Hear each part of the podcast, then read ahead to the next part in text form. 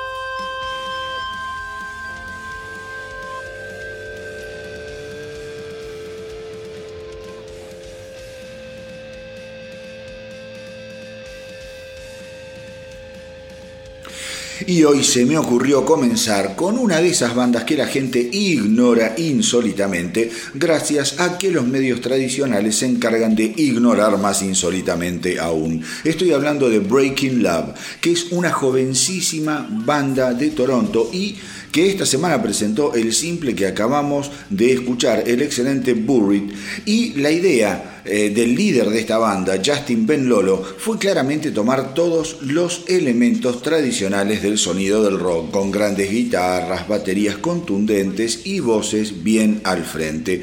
No nos interesaba ser complejos, queríamos algo que la gente pudiera digerir fácilmente, aseguró Ben Lolo. La onda de Breaking Love como se pudo escuchar recién, pasa por lo pesado, eh, pero con un gran sesgo de lo que es lo alternativo. Según Ben Lolo, todavía hay espacio para bandas que tengan ganas de apostar al rock porque aún hay un público con necesidad de rockear y eso le resulta sumamente refrescante.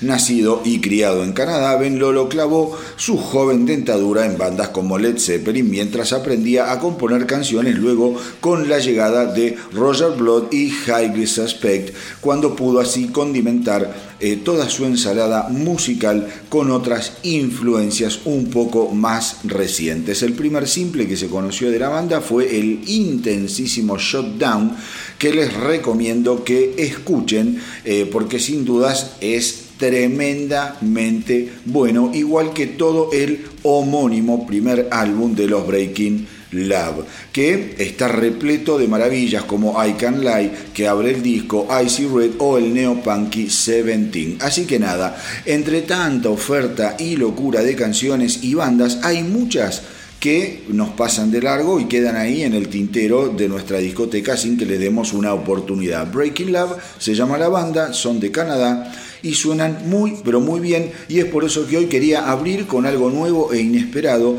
que, eh, qué sé yo, deseo que les haya gustado tanto como me gustó a mí. Y esta semana se produjo un milagro cuando el siempre retraído y silencioso baterista de los revitalizados ACDC, el señor Phil Rudd, se decidió a abrir la boca y contarnos algunas cosas. Recordemos que Rudd había sido excluido de la gira presentación de Rock or Bust último álbum de la banda debido a una serie de problemas legales que incluían amenazas de muerte y posesión de drogas, todo un problema bastante pesado.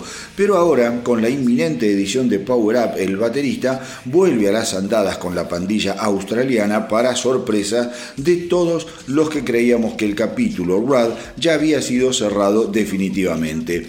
El tipo dijo, Angus y yo tuvimos una muy buena charla en el funeral de Malcolm. Después de grabar Rock or Bass, la verdad es que sus sucedieron varias locuras, pero después de todo eh, puse mi vida en orden y hasta formé mi propia banda con la que giramos por Europa y grabamos un álbum. Los muchachos sabían que yo venía tocando, así que en el funeral nos pusimos a hablar y de pronto Angus me preguntó si estaba interesado en hacer un nuevo álbum de ACDC y comenzó a escribirme al día siguiente. Fue al estudio de grabación y comenzó a mandarme mensajes.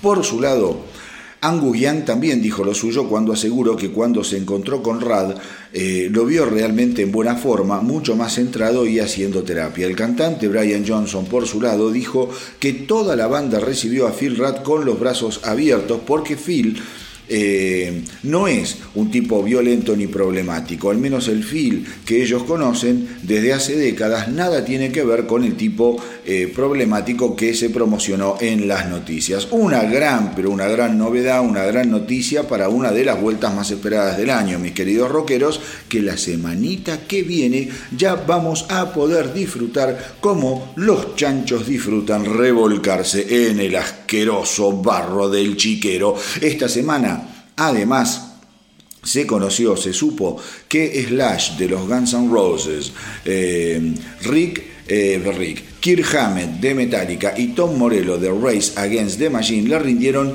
homenaje al desaparecido Eddie Van Halen en un especial televisivo de la ceremonia del Rock and Roll Hall of Fame que se emitió por HBO y que obviamente reemplazará eh, a la ceremonia eh, que estaba agendada para el 2 de mayo de este año y que debió ser suspendida a raíz del coronavirus. Este año los inducidos eh, fueron de Patch Mode, de Doobie Brothers, Winnie Houston, Nine Inch Nails, de Notorious Big, T-Rex y el productor y representante Irving Asoff. Así que nosotros desde acá también vamos a homenajear al genial Eddie Van Halen escuchando una de sus más maravillosas creaciones.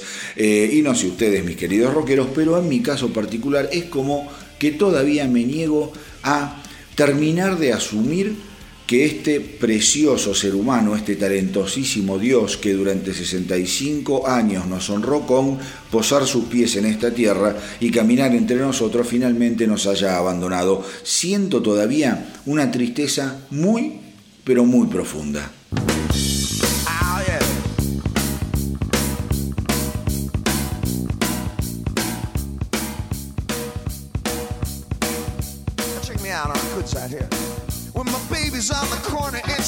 So fine. Put one and one together and it blow my mind. Uh, man needs love to live. I'm the living proof. Catch that smiling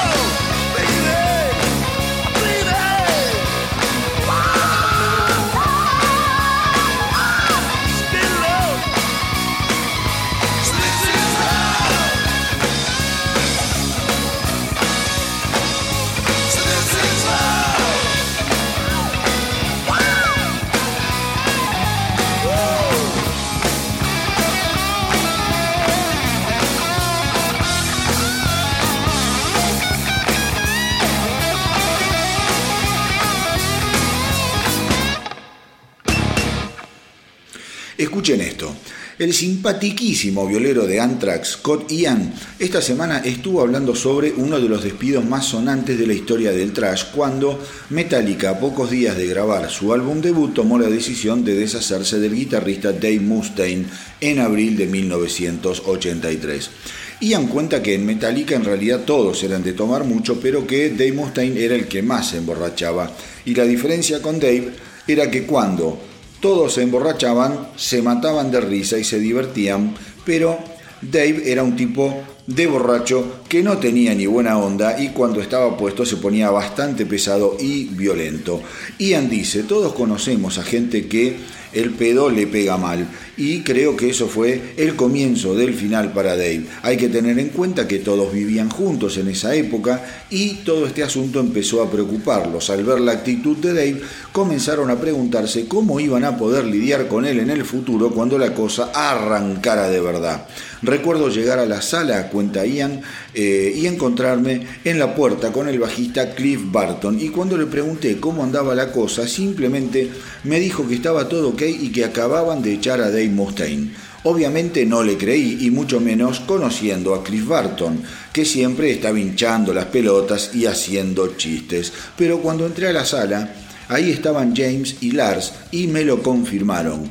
Y cuando les pregunté qué mierda pensaban hacer con el disco debut que estaban por grabar, me dijeron que ya lo tenían resuelto, que habían contratado a este pibe de Exodus y que parecía que iba a ir realmente bien, refiriéndose como si nada eh, al genial Kirk Hammett.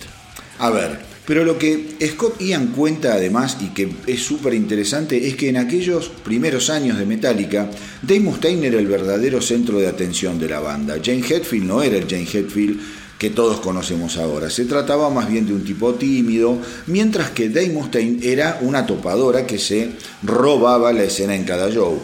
Dice que Dave era el verdadero frontman de Metallica, era la locura, la actitud, la onda, la personalidad de la banda, pero según los integrantes de Metallica, lo más importante era que ya no podían seguir soportando las conductas de Dave Mustaine. Eh, cómo se hace semejante cambio de formación no habrá sido nada fácil, pero al menos para el resto de los mortales tuvo un excelente efecto, mis queridos rockeros, porque nosotros nos quedamos con lo mejor de ambos mundos. Por un lado, con Metallica y por el otro, con Megadeth.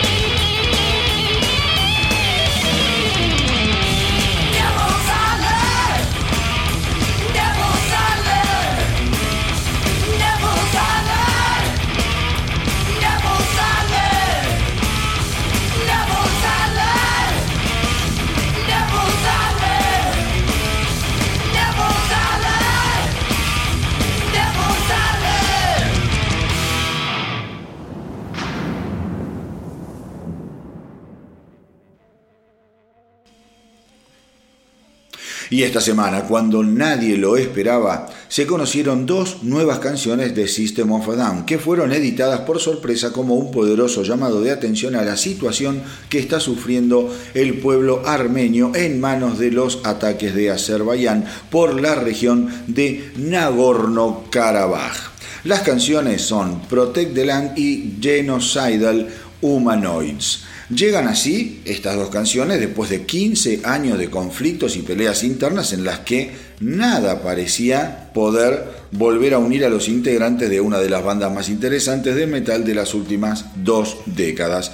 El dinero recaudado por las canciones va a ir directamente a la organización Armenia Found y se supo que las canciones fueron compuestas por el guitarrista Daron Malakian, que en definitiva es una de las aristas más punzantes dentro de este sinfín de roces que sufre la banda, básicamente porque Malakian pretende tener el total control creativo de los System of Down. Como sea, esta edición deja en claro, por un lado, que la calidad musical de la banda está absolutamente intacta y por otro lado, que sus fans ya han comenzado a sufrir fuertes ataques de histeria y ansiedad al leer esto como una posible, eh, ¿cómo te podría decir?, señal o puntapié inicial eh, a un futuro regreso de los System of a Down a las primeras ligas del rock mundial. Veremos qué sucede muchas veces cuando las bandas andan a las patadas y después se juntan a crear algo o a dar algún recital digamos que se dan cuenta de que lo que tienen juntos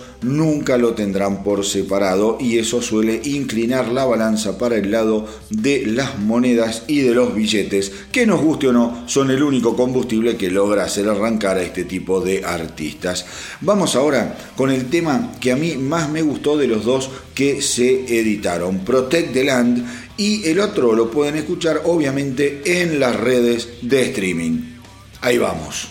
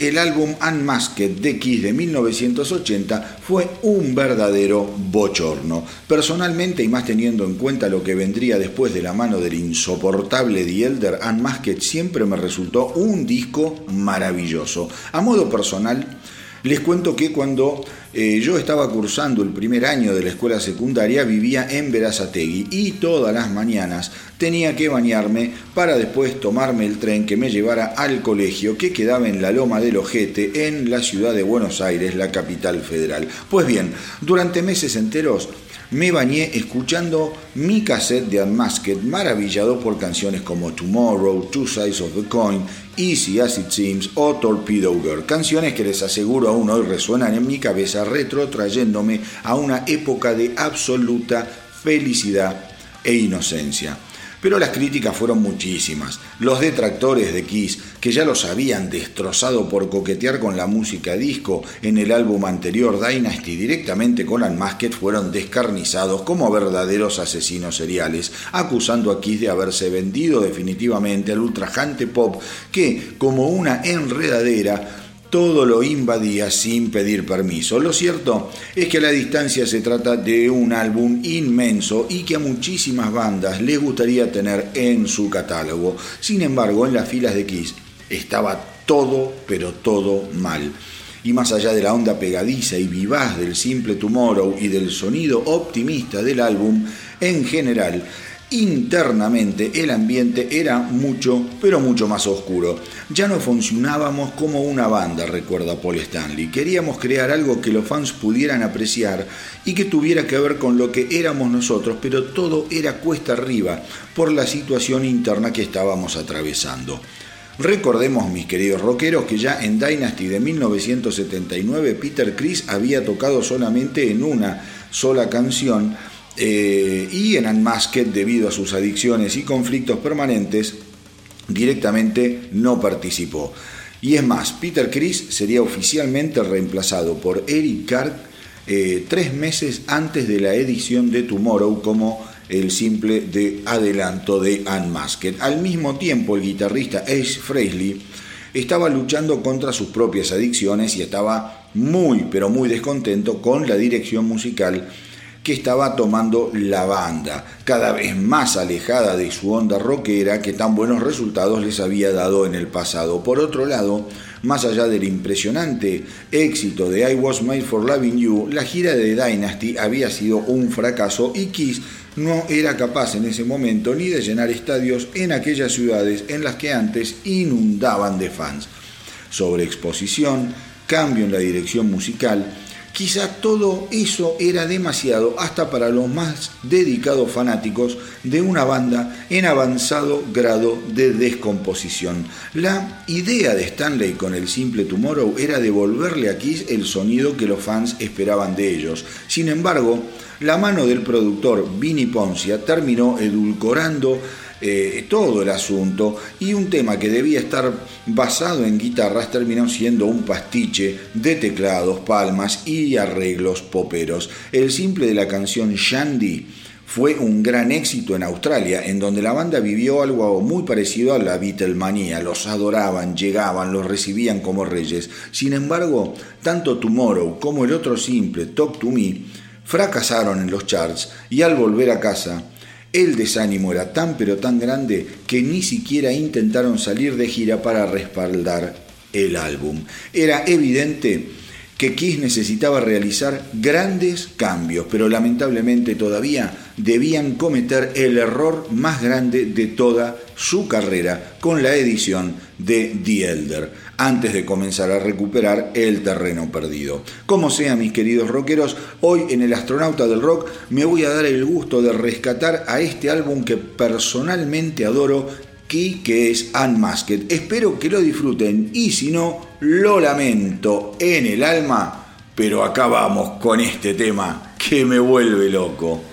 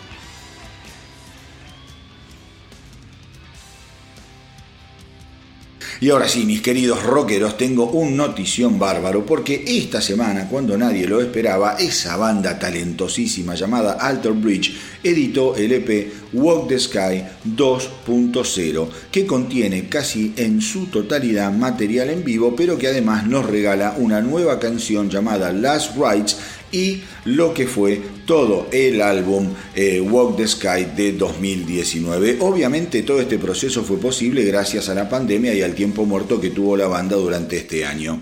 La verdad es que escuchando Last Rights eh, te chocas de frente con lo mejor de una banda en estado puro de rock en la sangre. Miles Kennedy, como siempre, haciendo lo que quiere y llevándote de una melodía genial a otra, aún más genial y extravagante. Y la música es una sierra eléctrica que con esas guitarras te va comiendo el corazón a zarpazos despiadados. ¿Cómo suena esta banda? Es una cosa de loco. Por Dios, cómo suenan. Es algo muy, pero muy serio. Los temas en vivo que traen son eh, los siguientes. Y en versiones incendiarias ya se los adelanto. Wouldn't You Rather, Pay No Mind, Native Sun, eh, Godspeed, In the Deep y Dying Light. O sea, todos temas pertenecientes a lo que fue el álbum Walk the Sky de 2019. La verdad es que se trata de una edición fantástica porque no solo se van a encontrar con todos los temas de Walk the Sky, como les dije, sino que además van a disfrutar de varios de ellos en sus versiones en vivo y excelentes y de un nuevo tema que vamos por supuesto a escuchar ahora. Vamos con lo nuevo de Alter Bridge, Last Rides.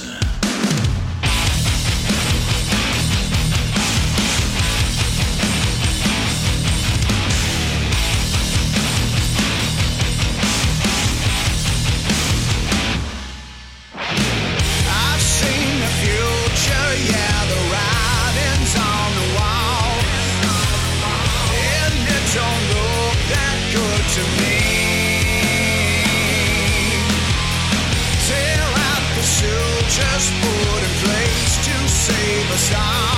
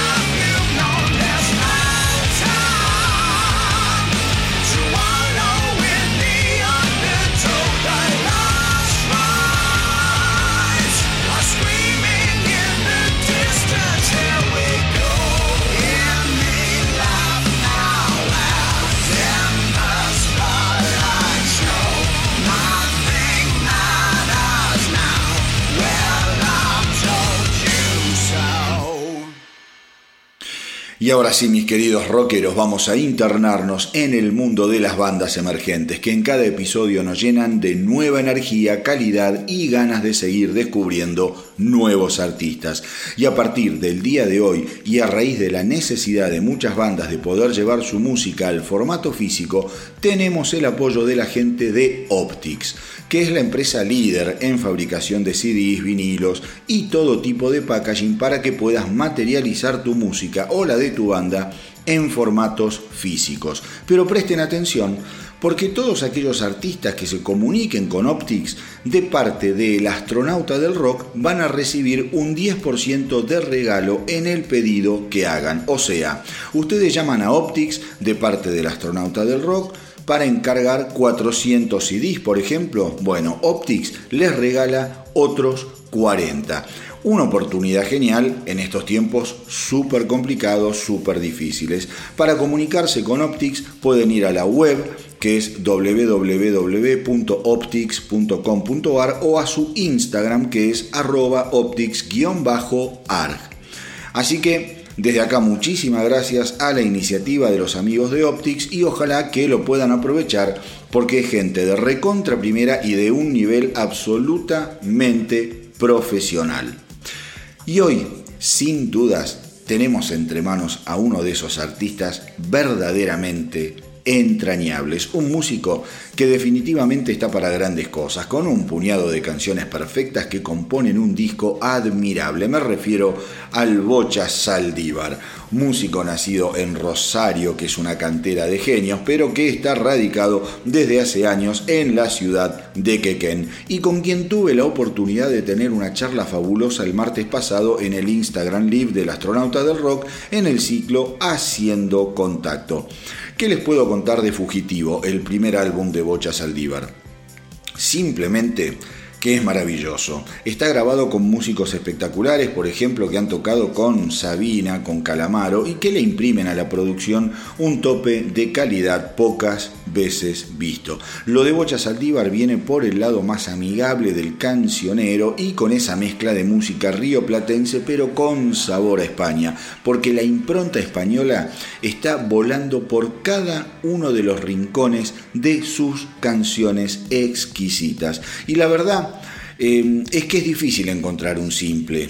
Si se quiere, eh, para darlo a conocer, eh, podés, no sé, meterte a escuchar Mita Verdad, podés entrarle a Arte Divino, podés ir con el tema fugitivo, Creciendo Juntos o El Boxeador. Digo, son éxitos incuestionables que se te clavan en la memoria como esas obsesiones adolescentes que te van a perseguir toda la vida y a las que cada tanto sentís la necesidad de volver. Además, Bocha Saldívar este año se dio el lujo de contar con la participación de ese personaje de película que es Melingo para un remix ideado por Lucas Monchi del tema Arte Divino. Una experiencia fantástica y muy, pero muy moderna. Así que mis queridos rockeros, no pierdan ni un minuto más Vayan y apoyen a Bocha Saldívar, a quien encuentran obviamente en Instagram, en Facebook, YouTube y por supuesto en Spotify, en donde van a poder disfrutar de todas sus hermosísimas creaciones. Y como siempre les digo,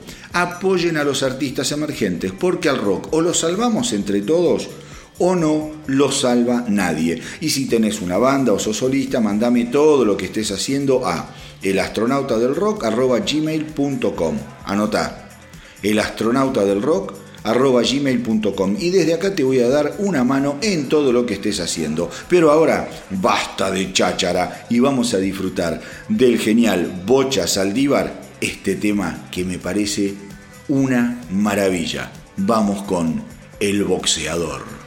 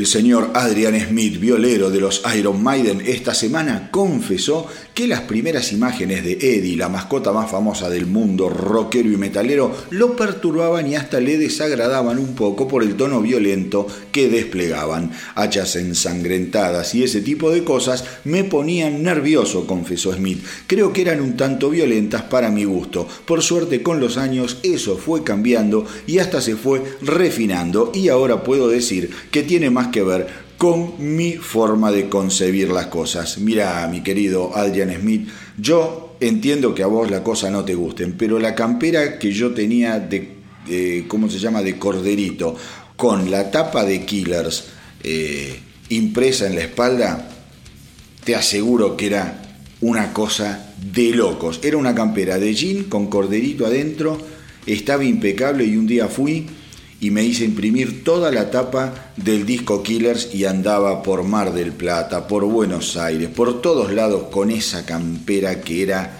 temeraria. Qué linda que era esa tapa de Killers. Pero bueno, eh, se puso un poquito eh, asustadizo Adrian Smith y le gusta un poco más ahora la imaginería futurista de un Eddie no tan sangriento, no tan malvado. Así son las cosas. Pero por otro lado, eh, la ya épica e histórica gira de Iron Maiden del 2018 y 2019, Legacy of the Beast, ha sido inmortalizada en lo que será, como ya les vengo contando, la edición de Knights of the Dead Legacy of the Beast Live in Mexico City. Y la banda esta semana ya dio otro adelanto de lo que sin duda será un banquete repleto de manjares metálicos. El simple en cuestión es nada más ni nada menos que el fabuloso Sign of the Cross, que pertenece a la era de eh, The X Factor cuando eh, Blaze Bailey estuvo a cargo de las voces tras el alejamiento de Bruce Dickinson de la fila de Maiden. Así que como es un temita bastante largueiro, voy a dejar de hablar boludeces y les voy a regalar esta versión magnífica, pero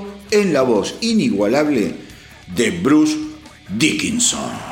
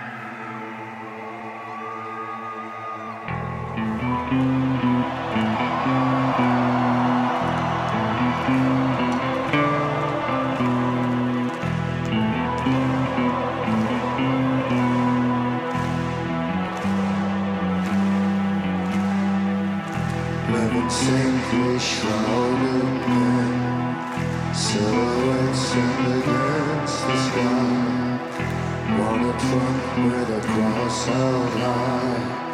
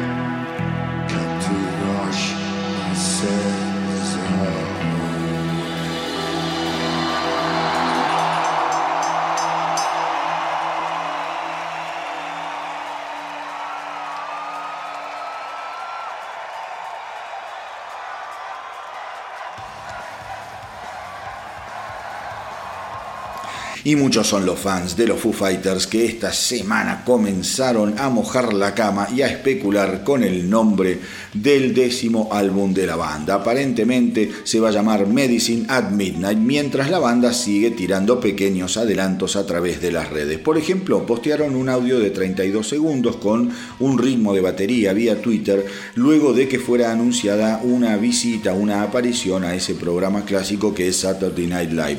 Al mismo tiempo, la aplicación Yazam confirmaba que ese fragmento pertenece a la canción Shame Shame de lo que será el nuevo álbum de los Foo Fighters, Medicine at Midnight, o sea, una movida de marketing para sacarse el sombrero. Además, la inscripción FFX en referencia al décimo álbum de la banda se pudo ver en varios edificios de Los Ángeles. Los fans ya estaban al tanto de que el sucesor de Concrete and Gold eh, ya estaba completado. Grohl, por su lado, aseguró que el álbum está repleto de temas épicos, ideales para ser cantados por las multitudes en estadios. Es como un disco bailable, pero con groove de rock and roll. Para mí, es como el álbum Let's Dance de David Bowie, y eso es lo que queríamos lograr. Queríamos un álbum bien, pero bien para arriba.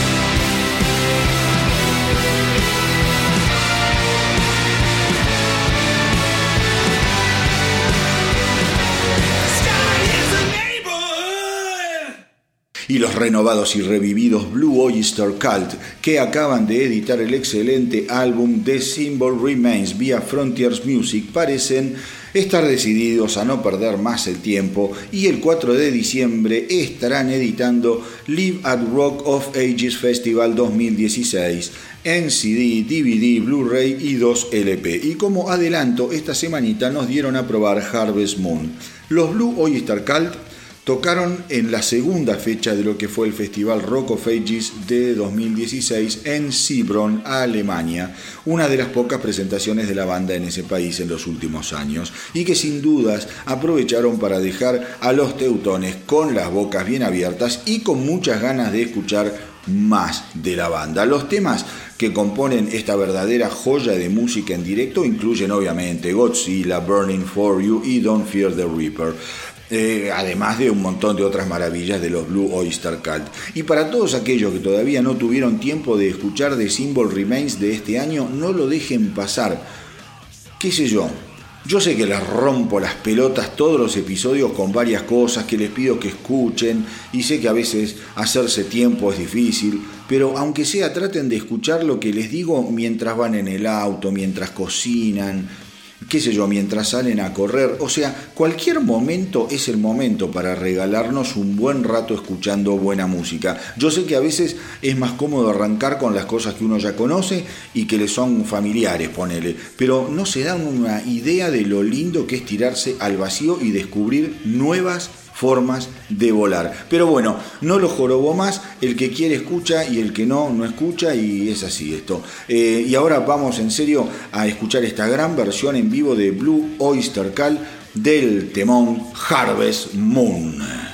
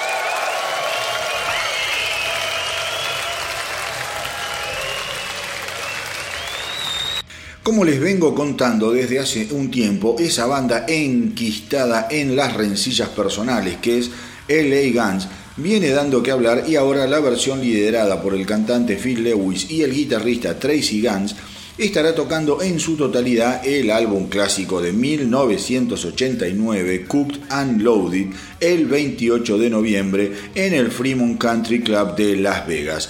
Eh, Cook and Loaded fue un verdadero discazo de la banda que en su momento me compré y que todavía tengo en CD y que los recomiendo. Recién les decía que les rompía las pelotas para que escuchen cosas. Bueno, les rompo las pelotas también con esto. Escuchen de 1989 Cook and Loaded de los LA Guns. Es un álbum que está repleto de simples e irresistibles canciones de rock de esas que parece que están hechas para nunca pasar de moda. En la página de la banda lagans.bips.com eh, pueden comprar las entradas para el show vía Livestream. Recordemos eh, que en mayo pasado la banda había editado el simple Let You Down, un tema bárbaro que fue grabado mientras la banda estaba en los estudios registrando lo que será su próximo álbum a editarse vía Frontiers Music a principios del 2021 y que se convertirá en el tercer álbum luego de la festejada unión entre Lewis y Guns.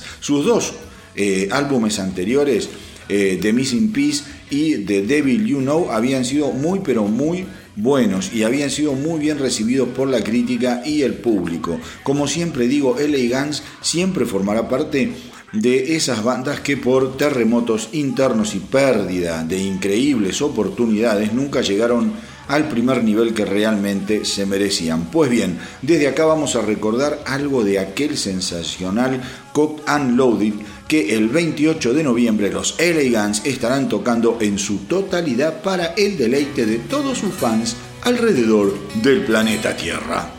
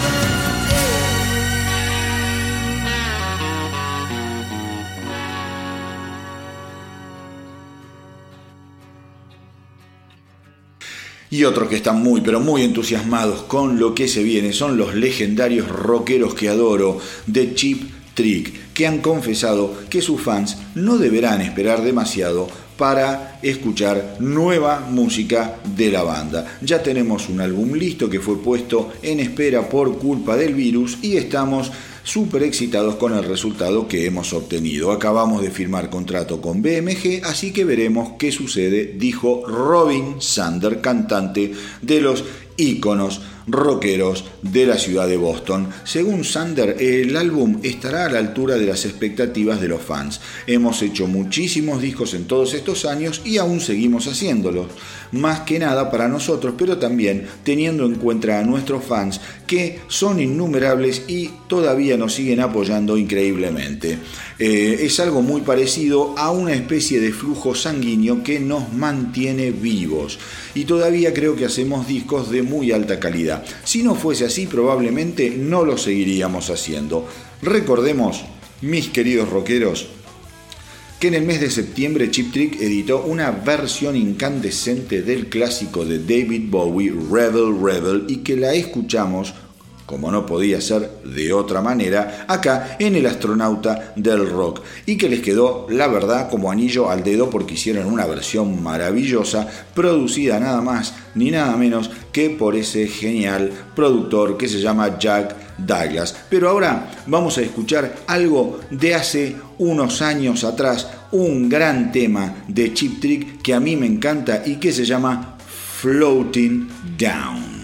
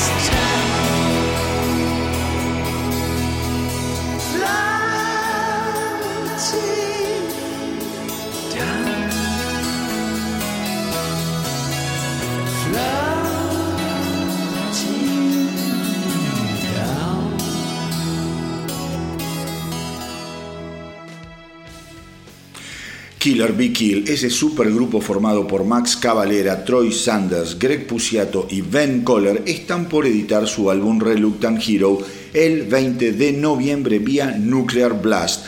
Y el tercer simple de esta obra siniestra y genial es Inner Calm from Outer Storms. El tema es una locura con cambios de climas y ritmos inspiradísimos y según Sanders, el tema refleja esa sensación de estar inmersos en un viaje sin que necesariamente esa aventura tenga un destino definido. Trata sobre estar abierto a la libertad y al sentido mismo de gozar de la propia existencia. La banda asegura estar feliz de que finalmente pudieron concretar la edición de un álbum que vino muy trabajado, muy retrasado, un proceso que llevó más de dos años y que comenzó con el demeo de algo así como 10 canciones en las que Troy Sander estuvo muy pero muy involucrado desde el inicio. En este segundo álbum de la banda, el batero Dave Ellich eh, tuvo que dar un paso al costado por eh, problemas eh, de su agenda y debió ser reemplazado por el impecable Ben Coller. Así que mis queridos rockeros, si les parece, vamos a esperar dos semanitas para tener en nuestras manos este nuevo engendro de Killer Be Kill. Y no sé ustedes, pero yo me muero de escucharlo de pe a pa. Pero mientras tanto vamos a escuchar el nuevo simple de Killer Be Kill, Inner Calm from Outer Storms.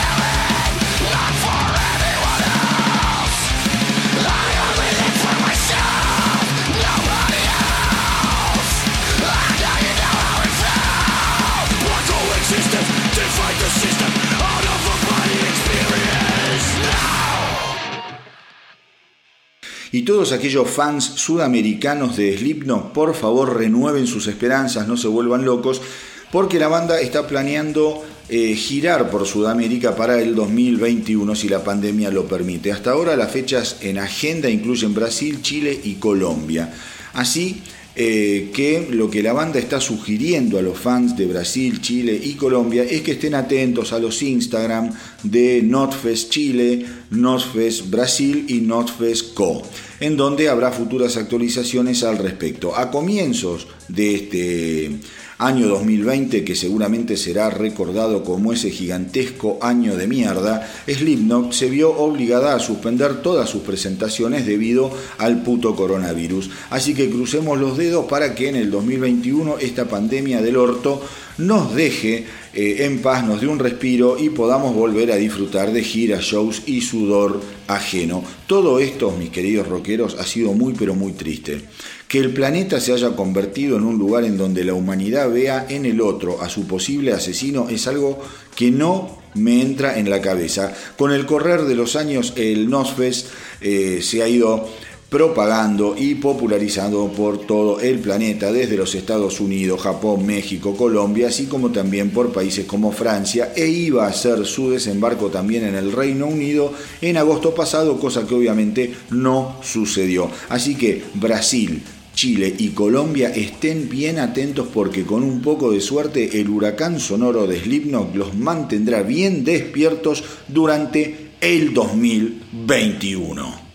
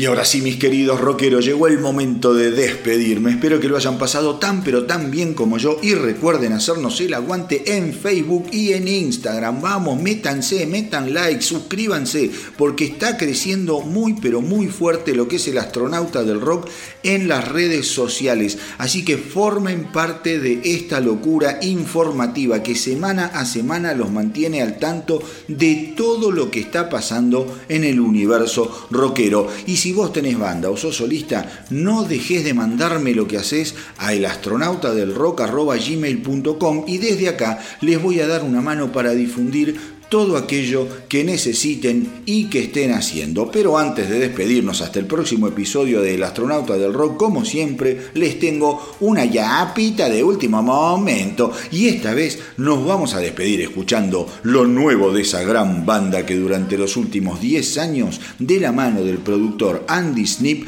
la viene rompiendo disco tras disco. Me refiero a Accept que ha logrado dejar atrás el fantástico legado de Udo Schneider para de a poco ir construyendo otro igualmente de contundente, con una formación afiladísima que no da respiro. Escuchar un disco de Accept Hoy en día es un placer como pocos. El nuevo simple se llama To Mean to y es un camión con acoplado que viene de frente a 250 km por hora para pegártela en el medio de la cabeza, repleto de guitarras intrincadas, riff desopilantes y una base rítmica que está parida en la sala de baile del mismísimo Belcebú. Mike Tornillo es de lo mejor que le pasó a Accept desde la salida de Udo Dirk Schneider, porque el tipo canta como los dioses en lo que es la onda guerrera de una banda incansable que cada día suena más potente, profesional y mejor. El violero Wolf Hoffman fue claro con respecto al nuevo álbum. No nos dejamos influir por lo que le esté sucediendo al mundo hoy en día, dijo. Los fans van a tener rock duro, directo y metálico. Somos demasiado malvados como para morir y Accept no los va a defraudar. To Mean to Die fue grabado en Nashville con Andy Snip eh, como productor y les aseguro que para cerrar el episodio del día de hoy de El astronauta del rock se trata de un tema ideal para mantenernos al abrigo del metal recién salido del horno hasta la semana que viene. Y como siempre les digo, mis queridos rockeros, hagan correr la voz para que nuestra tripulación no pare de crecer. Espero que les haya gustado el episodio de hoy. A mí me encantó hacerlo y compartirlo con ustedes como siempre. Gracias por estar ahí. Gracias por apoyar la propuesta y por los mensajes que paran de llegar. Cuídense mucho. Hasta la semanita que viene. Y que viva el rock.